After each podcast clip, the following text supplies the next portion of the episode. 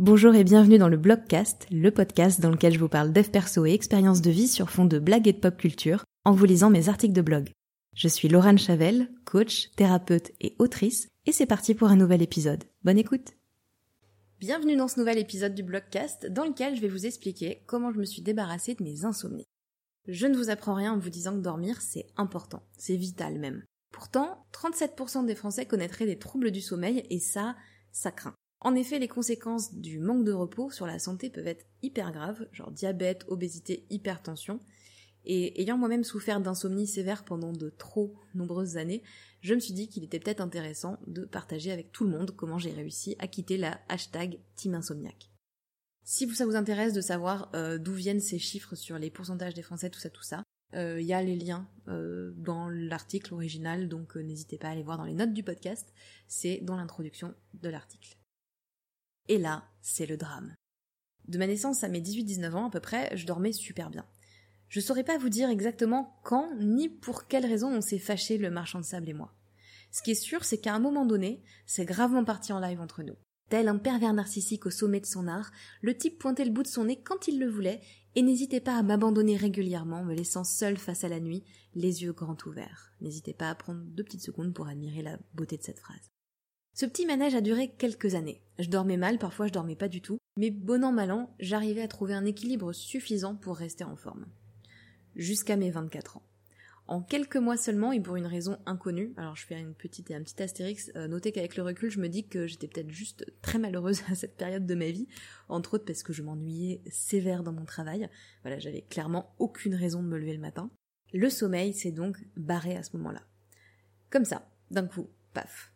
Pendant presque trois mois, j'ai dormi entre 0 minutes et 2 heures par nuit. Une fois tous les 8-10 jours, bah, je m'écroulais d'épuisement, normal, et je dormais 8 heures d'un coup, et c'était reparti pour un tour. À la recherche du sommeil perdu.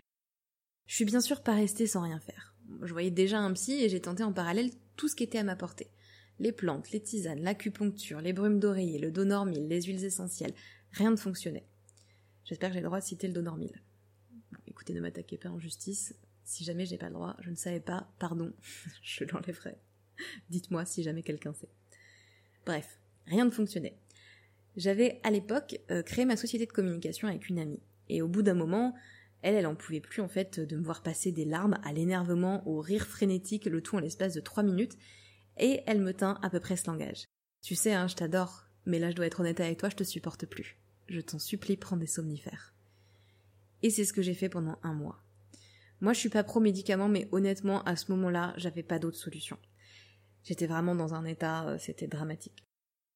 Cette cure, elle a semblé remettre les pendules de mon sommeil à l'heure, et je suis revenue à un ratio nuit correct slash euh, insomnie qui était à peu près équilibré.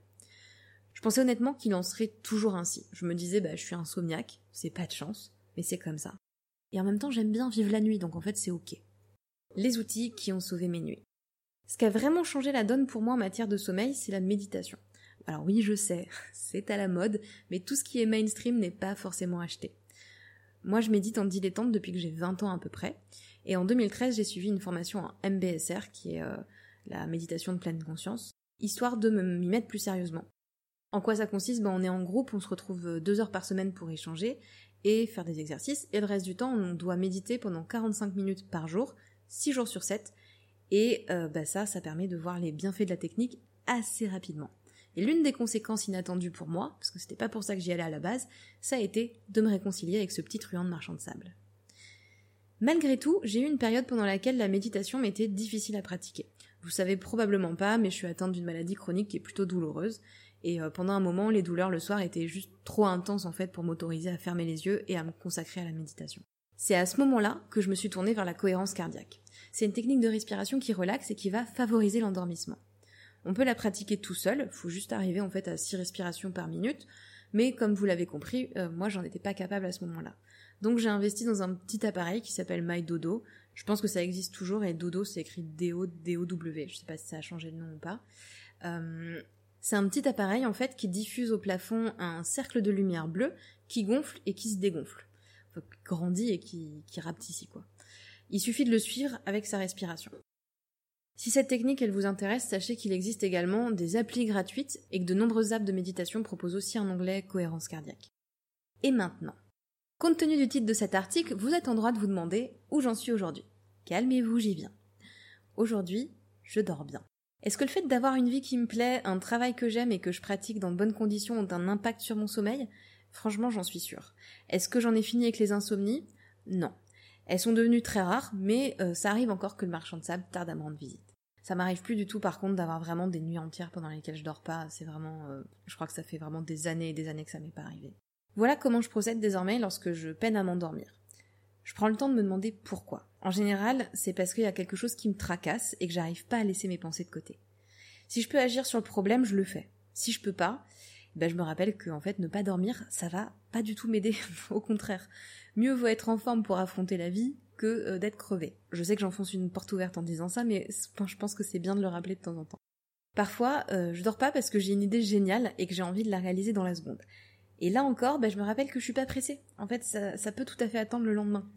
Et si besoin, bah, je prends des notes pour euh, tout simplement m'assurer de n'oublier aucun aspect de mon éclair de génie pendant la nuit. Une fois cette étape passée, bah, je médite un petit peu, je me concentre sur ma respiration, sur mon corps, sur mes sensations, et je m'endors. Si vous aussi vous entretenez une relation toxique avec le marchand de sable, bah, j'espère que ce partage d'expérience aura pu vous être utile. N'hésitez pas à me partager en commentaire euh, vos expériences réussies pour retrouver le sommeil, ça peut aussi aider d'autres personnes. Si vous le souhaitez, vous pouvez, comme d'habitude, me les envoyer également par mail ou encore en message privé sur Insta. Euh, tout est dans les notes du podcast et euh, comme ça, je ne manquerai pas de les partager en story. Ça pourra aider d'autres personnes qui sait. Merci beaucoup.